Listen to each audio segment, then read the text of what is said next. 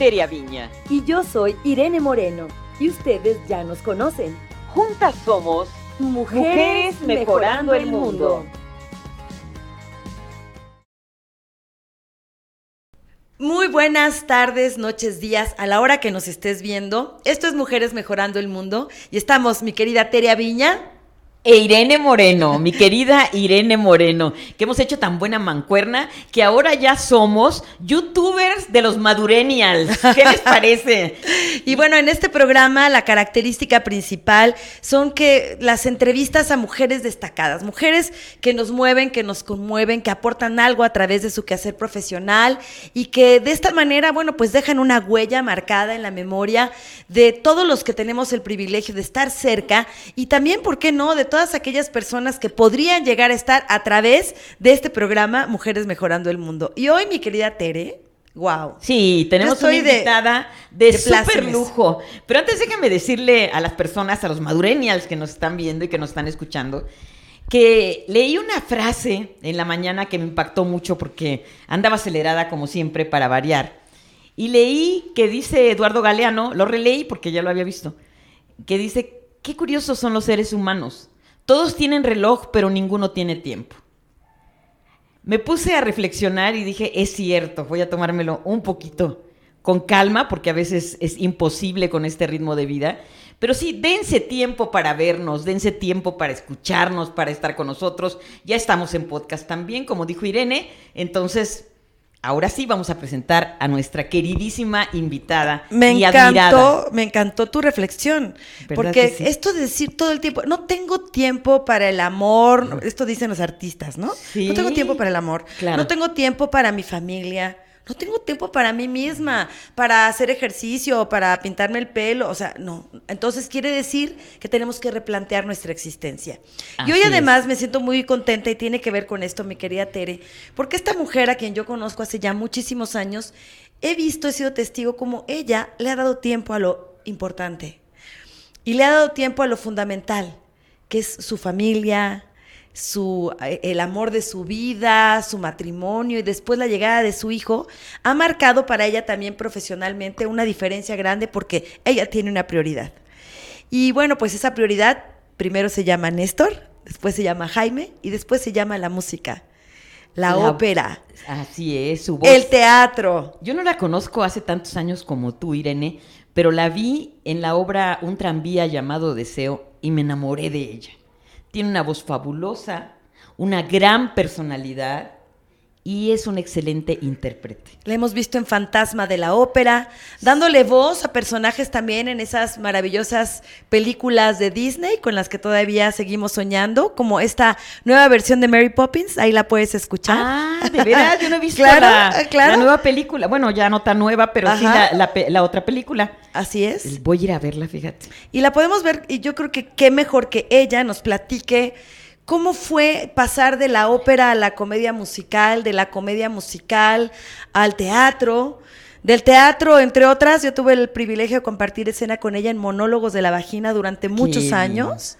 Y ahí fue lo que, digamos que fue nuestra primera conexión en donde nos volvimos no solo compañeras de trabajo, sino también amigas y donde mi admiración y respeto por ella sigue intacta, porque es además la un maravilloso ser humano. Donde la conozcas, donde la veas, donde te encuentres por primera vez con ella o te reencuentres, la vas a adorar.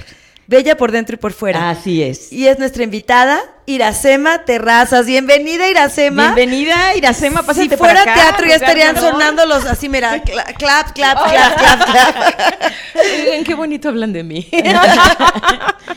No, pues eres una persona linda, la verdad. Linda Muchas por dentro, por fuera, con muchísimas cualidades. Gracias, gracias, Tere. Gracias, Irene. Gracias por placer estar en con Mujeres ustedes. Mejorando el Mundo. Y, y vaya que, que la música, que el arte nos hace mejorar nuestro, nuestro mundo, nuestro, eh, nuestra familia y lo que hay alrededor de nosotros, nuestra comunidad. Sí, el arte en general, pero obviamente, bueno, al que me dedico yo principalmente la música, pienso que es, y digo, el arte más noble, ¿verdad? Todos hemos de decir lo mismo de, a lo que nos dedicamos, pero para mí eso es la música, el arte más noble. Toca conciencias, toca corazones. así es. Sí. Desde chiquita cantas. Sí. Eres hija de artistas. Platícanos un poco. No, para nada soy hija de artistas. Eh, me lo creé yo, este Ajá. camino, durante la familia, ahí el crecimiento, iba yo explorando un poquito y al principio me decían, sí de veras, sí quieres dedicarte a ello y después ya me apoyaron absolutamente, ¿no? Mi papá, mi mamá, todos en la familia. Y, no, se me ocurrió a mí un poco eh, entre explorar el camino musical, apoyada sí por mi papá, pero luego yo agarré mi propio camino en el canto. A él le gustaba el violín. Eh, y yo dije, no, no, no, a mí me gusta el canto, entonces me cambié de instrumento y ya de ahí pues no paré, desde los nueve años. Desde los nueve años. Así y tocas instrumentos también entonces. Eh, aprendí entonces primero el, el violín, luego lo dejé, eh, seguí con el piano, el piano todavía lo toco un poco, parcamente, pero me defiendo para, para mis Los changuitos clases, sí te para mis- salen. los changuitos sí me salen, y tocarlo así me sale muy bien. ¿no? Eh, también exploré por ahí en el camino un instrumento que se llama viola da gamba, Ay, que es del repertorio barroco. La de Jordi Sí. Exactamente, Sí, Jordi cosa. Toca la viola da gamba. Ajá. La dejé también un, un poco por falta de tiempo. Tiempo. ¿De qué hablaban hace un rato? Pero bueno, tú elegiste el bel canto. A ver, hoy las niñas a los ocho años cantan reggaetón.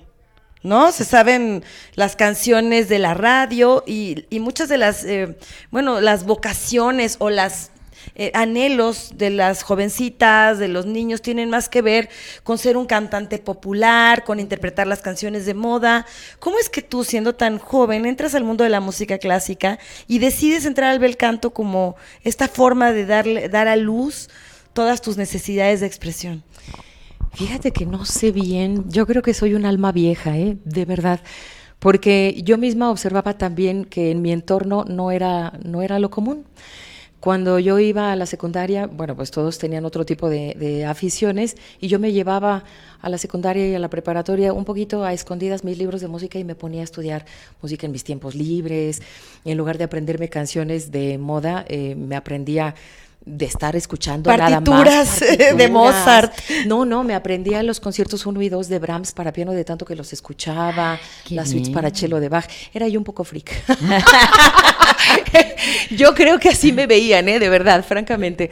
Em, Como pero que el yo tema barroco para ti también tiene ahí un, ah, como que Sí. ah, te, te conectas con lo barroco. ¿Por qué? Sí. ¿Sabes por qué? ¿Será que viviste en la época? Yo creo que viví en esa época. Eres una reencarnación. segura. Seguro. Sí, Estuviste cerca de Bach en algún, Estuve cerca en de algún Bach. momento. ¿Quién es tu compositor favorito, Ojalá. Iracema? Bach. Bach. Johann Sebastian Bach, nada menos. Sí, sí, sí. Bach, en- durante un tiempo de mi carrera me dediqué mucho a cantar también música barroca y justamente el posgrado que hice, la especialidad que hice fue en música barroca en Suiza, al terminar los estudios en la Facultad de Música de la UNAM. Oye, a ver, para los que no sabemos, porque Tere, es- ella sí, porque ella vive en el mundo de la música clásica, de la, danza. danza. Pero para los que somos simples mortales, mi querida Iracema, ¿qué, ¿cómo es el estilo barroco? ¿Qué diferencia hay con la música clásica? Eh, o, o cuál sería la característica fundamental de esta corriente musical? Es que a todo se le dice música clásica, ¿verdad? Pero Exacto, no se le dice. Pero hay una, hay una época clásica, ¿verdad? O sea, Exacto, es una época clásica eh, encabezada sobre todo por Mozart, por el gran Mozart, y después pasamos al romanticismo, y ahí ya está Beethoven, y está Brahms, y etcétera, etcétera. Pero antes estuvo el barroco. Pero antes justamente está el barroco. Rococó muy poquito en la música, no es tan representativa, pero el barroco. Y Bach justamente termina el periodo barroco, es decir, la muerte de Bach marca una... el fin de la época barroca. Exacto. Y esa música, que, ¿cómo la, la puedes tú, mm, digamos, darle un- una característica para que nosotros pudiéramos distinguir o entender qué fue lo que te hizo capturarte ahí, quedarte ahí? Yo creo que em, la época barroca está determinada por una em, eh, como por un desarrollo de las formas musicales, ¿no? el desarrollo de la suite, eh, los antecedentes de cosas que se establecieron ya en el, en el clasicismo, eh, no, todavía no se tenía la sinfonía como tal, que viene en el clasicismo, pero ya se vislumbraban por ahí ciertos atisbos de, de lo que hoy podemos llamar movimientos en la, en la música, clásica. Y además el órgano es un instrumento representativo. El órgano es importantísimo.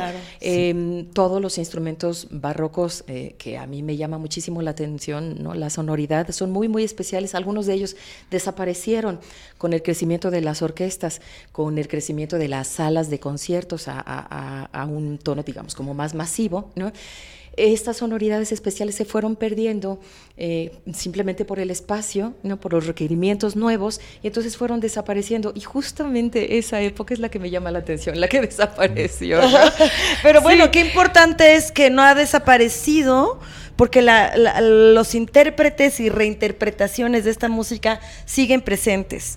Y hoy más que nunca con internet y todas estas cosas, la gente nos podemos enterar y podemos tener acceso a todas estas grabaciones y reinterpretaciones de artistas modernos, contemporáneos. Exactamente, hubo toda una eh, ola, digamos, de mm, volver a dar importancia a todas estas épocas musicales y se volvieron a construir instrumentos a la usanza, ¿no? Con métodos que se utilizaban ya absolutamente bien estudiados, cómo se hacían los instrumentos. Yo cuando no puedo dormir, por ejemplo, mi música favorita es la barroca. ¿Verdad? Que sí? me encanta. Para todo, para dormir, para concentrarse, para sí, para estudiar, para, todo. lo que sea. Bueno, hay una, hay incluso unas grabaciones de bossa nova basados en música de Bach.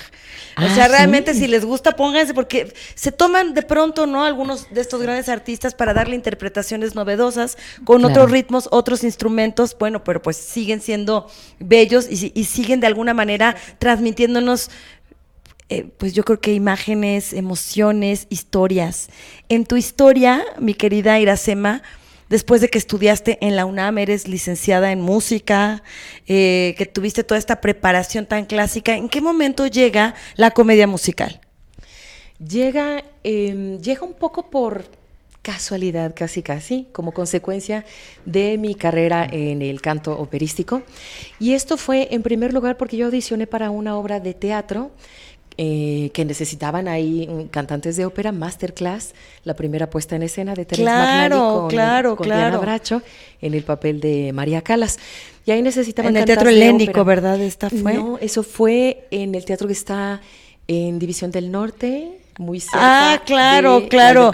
sí, el Teatro del Pollo, ¿verdad? Exactamente, Ramiro Jiménez. El Ramiro Jiménez. Ajá, claro. Y mm, eh, así es como entro un poquito, digamos, como a esa eh, compañía, a esa gran familia que es... Pero, eh, pero cantando ópera. Teatro, pero cantando ópera. ¿Y a María Calas? Y estando ahí, no, no, María Calas era interpretado por la gran actriz Diana Bracho. Que no cantaba. Ella, no cantaba. Ella, ahí nada más, ya cuando está su decadencia, es una obra que, que, vale la pena ver, incluso hay videos, y creo que hay hasta una película sobre esto. Me parece que sí, ah, es la decadencia de María Calas, ella ya no, no canta. Sí. Y lo que hace es dar clases, pero toda su frustración, su enojo, lo deposita en sus alumnas y alumnos. Es muy fuerte la obra. Y también su brillo, es, un todo fantástico. Sí sí. sí, De todas maneras, yo creo que aunque exista toda esa amargura y todo, ¿qué habrían dado las personas, las cantantes, por tomar una clase con María Cala? Absolutamente todo. Fantástica, ¿no? y la obra de Terence, de Terence McNally la refleja de todo a todo. Estamos hablando de qué pues, año. Eh, esto fue 98. En el 98. Y estando yo ahí en temporada ya se empezaba a hablar un poquito de que iban a venir audiciones para el fantasma de la, de, la, ópera. Y yo decía, ay, ¿qué es esto? ¿Qué es esto? El fantasma de la ópera. Me suena que es ópera, pero no, no era ópera, era teatro musical.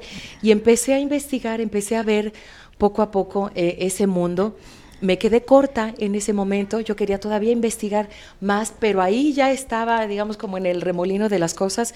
Fui a audicionar con ópera, eh, me hicieron pruebas de, toda clase. De para ser Christine, obviamente. Para ser Christine, de baile, de actuación, etcétera, etcétera. Y después de, creo que seis audiciones me quedé. ¡Qué bien! ¿Y, cuántos años estuviste? En el Fantasma de la Ópera. El Fantasma duró más de un año en temporada, desde diciembre del 2000, perdón, no, ah. del 99 hasta el 2001. ¿Y toda la temporada estuviste ahí, tú? Exacto. Sí, sí, sí. Era titular del, del rol de Christine.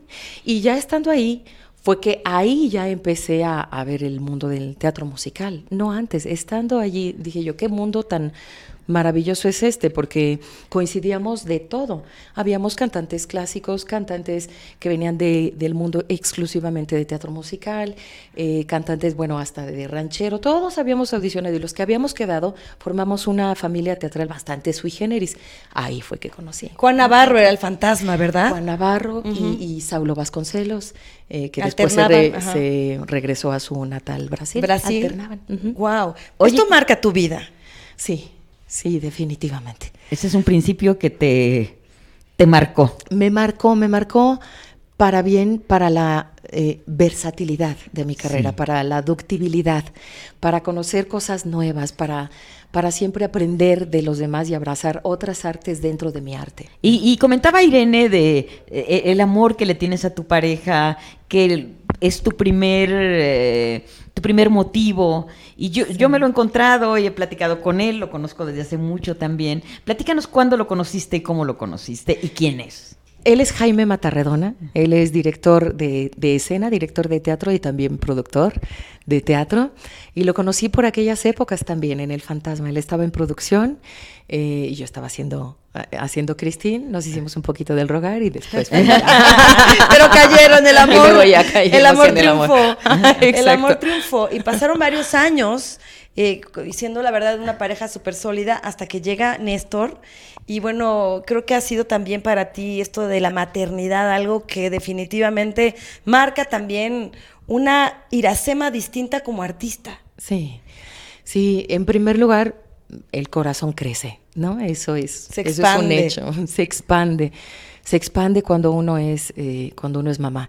Y, y, dos, porque mi hijo me enseña, me enseña cosas, tiene una imaginación fantástica, sin fin, y creo que es quien me enseña las cosas que son realmente posibles en este mundo y las que no. Uno piensa que les va a enseñar, y sí, también, ¿no?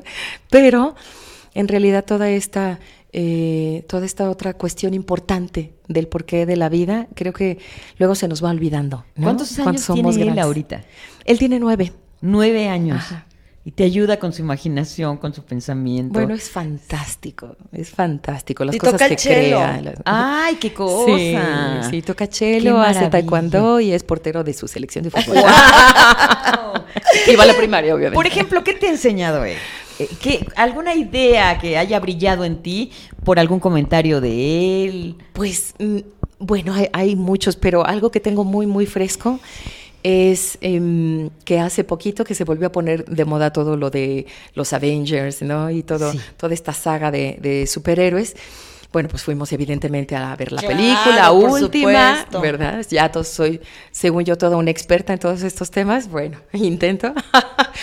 y eh, él, para hacerse su mundo alrededor de un personaje que le gusta mucho, que es Iron Man, eh, de pronto yo le he dado permiso de ir pintando unas camisetas viejas, de pronto que ya no le van a servir, digamos, para la, para la calle, ¿no? Y las pinta con, con, uniformes fantásticos, con las llena de personajes, él eh, con pluma e incluso hasta con acuarelas, con lo que se inventa, ¿no? Qué bonito.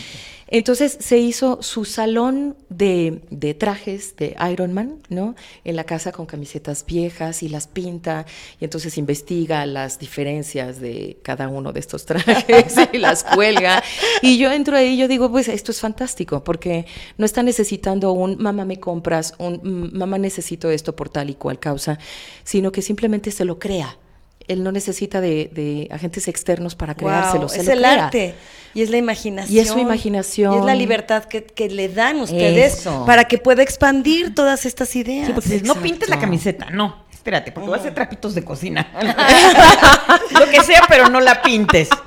Y claro, bueno, le matan la imaginación al niño. Claro, claro. Digo, es, es un hilo muy fino, ¿no? También ahí entre qué es lo que, lo que sí tenemos que, que respetar y tiene que saber estos límites, etcétera, etcétera, y lo que, lo que no, al contrario, puede expandir su imaginación, ¿no? Y en ese ir y venir entre esa línea, pues a mí me ha enseñado mucho. Claro. Cuéntanos, eh, ¿qué ha sucedido en, en, el cine, en el doblaje de, de películas eh, fa fantásticas también? Fantásticas. ¿Cómo ha sido tu, tu, tu estar ahí, cuéntanos de los personajes que has hecho. Ay, ha sido fantástico también. Y a ese mundo entré también como consecuencia, pero ahora del teatro musical. Eso fue debido a la grabación que se hizo para la firma Sony del disco en español, del Fantasma de la Ópera. Y el ingeniero de, de audio, el ingeniero de sonido ahí me dijo, tú tienes voz para doblaje, porque sabes ahí modularla y hacer cosas un poco sui generis. Y dije, ¿de veras? Sí, eso te iba a decir yo también, que modulas muy bonito tu voz. es bellísima. Es preciosa. No solo cantada, también hablada. Y ahí me dijo, si hay pruebas te voy a llamar para que hagas las pruebas. Yo dije, sí, sí, fantástico. Entonces, pues he hecho algunos personajes para, para um, home video, para algunas películas que no salieron al cine. Y luego la primera que sí hice que salió al cine fue, me parece, bueno, Madre Godel en, en Enredados, en Tangle, que ahí... Ay, tan lindo. Fui la, eh, pues la villana, ¿verdad?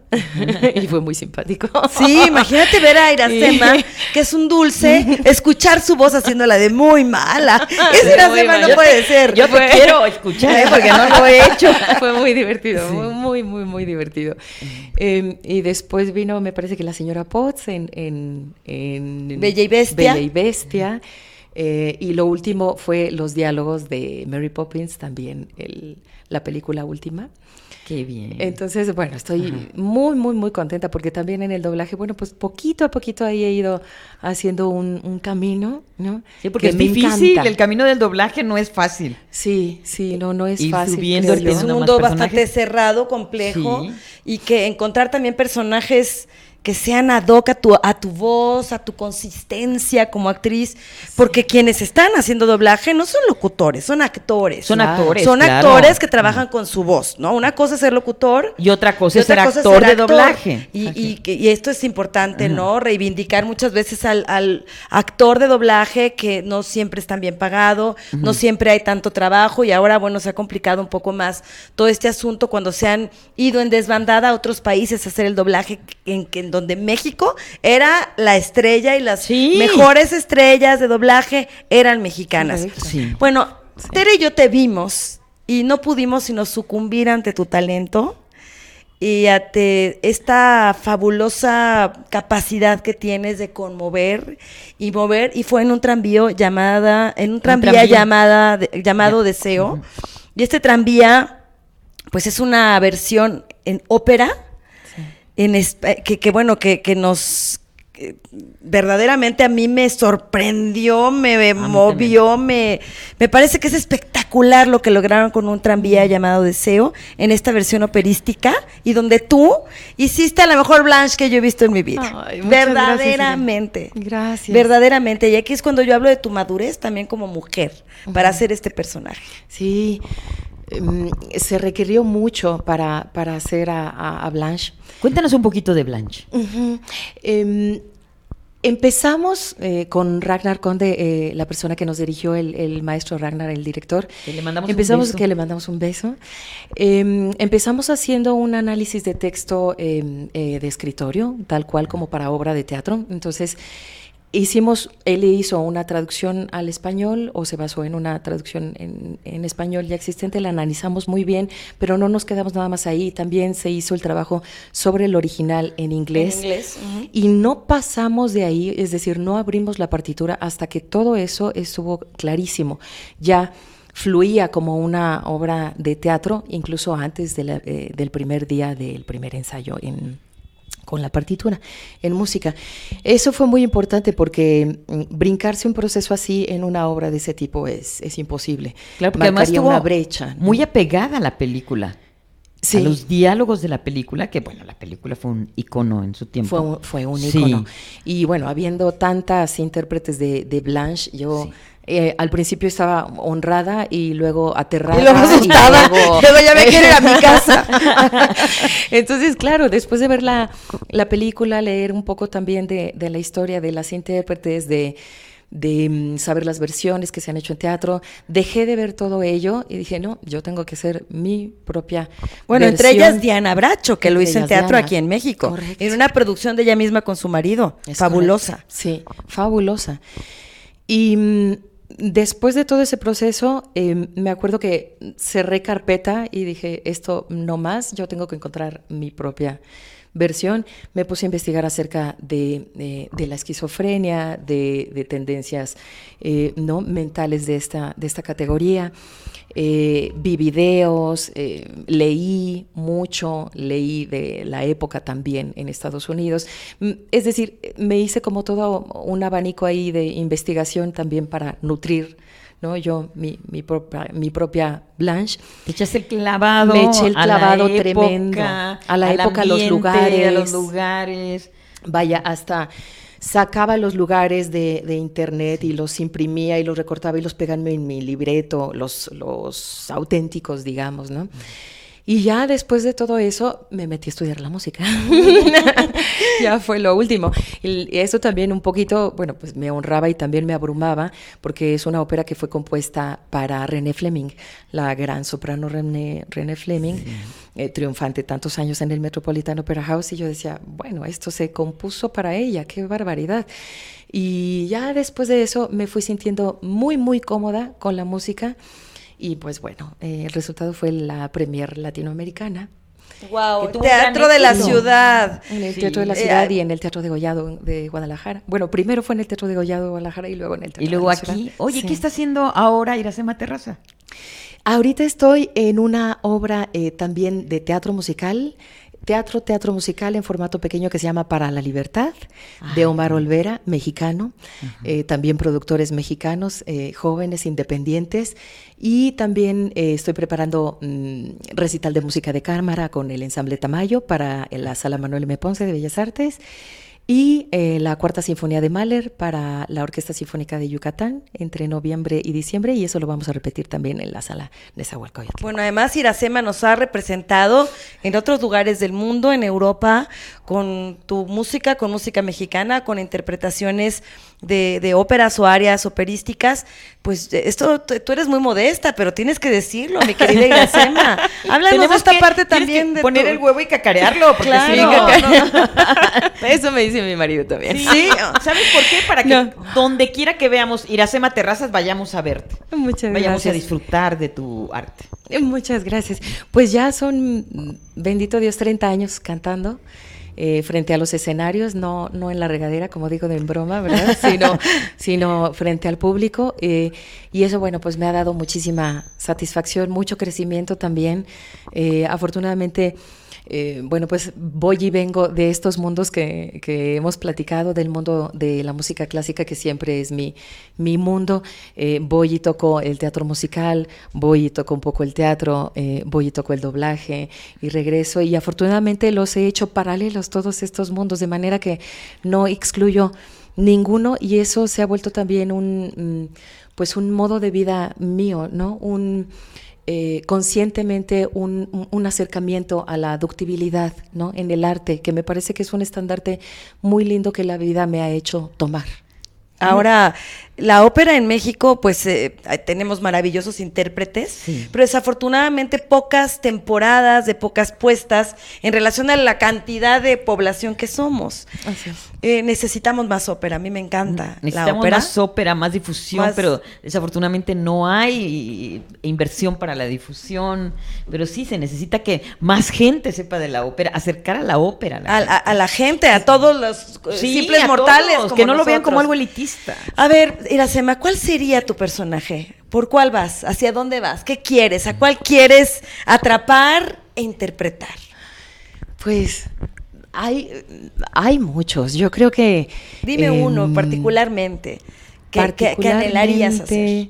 Pues Fíjate que particularmente ahora estoy un poco eh, clavándome en, en, el mundo del bel canto nuevamente, que es una época muy em, establecida, digamos, dentro del canto clásico. Bellini, eh, Donizetti, todas estas, eh, estos papeles, estas eh, ¿no? reinas del bel canto a mí me están llamando muchísimo la atención. Las trabajo en mis sesiones de coacheo porque no las dejo por nada, es como mi mantenimiento. Mi, mi vocal coach, le mando saludos, Ángel, José Ángel Rodríguez, y, además las me ayuda a prepararlos. doy clases de canto, saludos a mis alumnos también, en todos los campos, en el campo barroco, en el campo este, clásico, en el campo del teatro musical, de todo.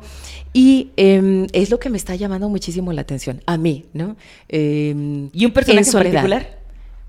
Yo sé que son muchos, pero uno en particular. Son muchos. Está está Ana Bolena, está... Ay, sí. eh, ay, no, hay muchísimos, hay muchísimos. Y como platicábamos hace un rato antes de estar fuera del aire, la verdad es que ya con la edad se va poniendo todavía más interesante la vida porque vienen personajes más complejos también. Claro. ya Y eso me encanta. experiencia Eso para me encanta. hacerlos, para Sí. interpretarlos. Sí, eso me encanta. Eso empezó justamente poco antes de la Blanche Dubois, justamente. Y Tan ahora con Para la Libertad Maravillosamente también. interpretada. Iracema, se nos terminó el tiempo, no el tema. Pero podríamos seguir platicando Podríamos contigo. seguir platicando contigo horas. Eres una mujer interesantísima, talentosa, gracias. culta. Gracias, Tere. Y nos encanta Gracias. tenerte aquí. Y gracias, por ser nuestra amiga. Gracias, Gracias por, por traernos también nuevamente esta conexión con la sensibilidad que de pronto vamos perdiendo en la prisa, en el no saber estar. Ponernos a escuchar la música, conectarnos con un diálogo en el teatro, escuchar una voz y, y decir, ahí está mi amiga Iracema, ella es esta voz, volver a aguzar los oídos y el alma para conectarnos con seres que traen cosas grandiosas como tú con tu arte. De verdad, muchísimas gracias. Gracias redes sociales. Iracema. Sí, estoy en todas las redes sociales, particularmente más activa en el Instagram, así me encuentran arroba Iracema Terrazas. Y gracias, yo soy la que agradece el espacio. Saludos a Jaime Claro y a sí, Néstor, por claro favor, que es una maravilla. Ya lo tendremos aquí ya como un Sí, adulto pronto, al que entrevistaremos. Muchísimas Gracias, gracias, Iracema. Iracema. Gracias, Irene Tere, muchas gracias. Una mujer mejorando el mundo. Eso que oyeron no fue una explosión, no se preocupen, era un camión que ya saben, ¿no? Que luego pues hacen esos ruidos extraños. Pero estamos transmitiendo desde la colonia Hipódromo Condesa, mi querida Tere. Así es, en Y lo único que pedimos es que sepan y, y- y que, y que el- sepan sus amigos, sepan todas las personas cercanas a ustedes que está este programa, que tenemos nuestro canal y que se inscriban. Suscríbanse, sí, así es. Y, y- y aquí, en, la, en esta colonia, en esta calle en Mexicali 20, hay una sex shop que les recomiendo mucho. Aquí juntito la Aquí tenemos. juntito. Tere y yo no salimos de ahí. es mi sex coaching boutique Mexicali 20 esquina Metusco. Pero muchas gracias, mi querida Tere. Gracias, Siempre es un placer. Denos like, compartan y bueno, por supuesto, gracias a nuestra invitada de hoy, Iracema Terrazas. Gracias. Gracias.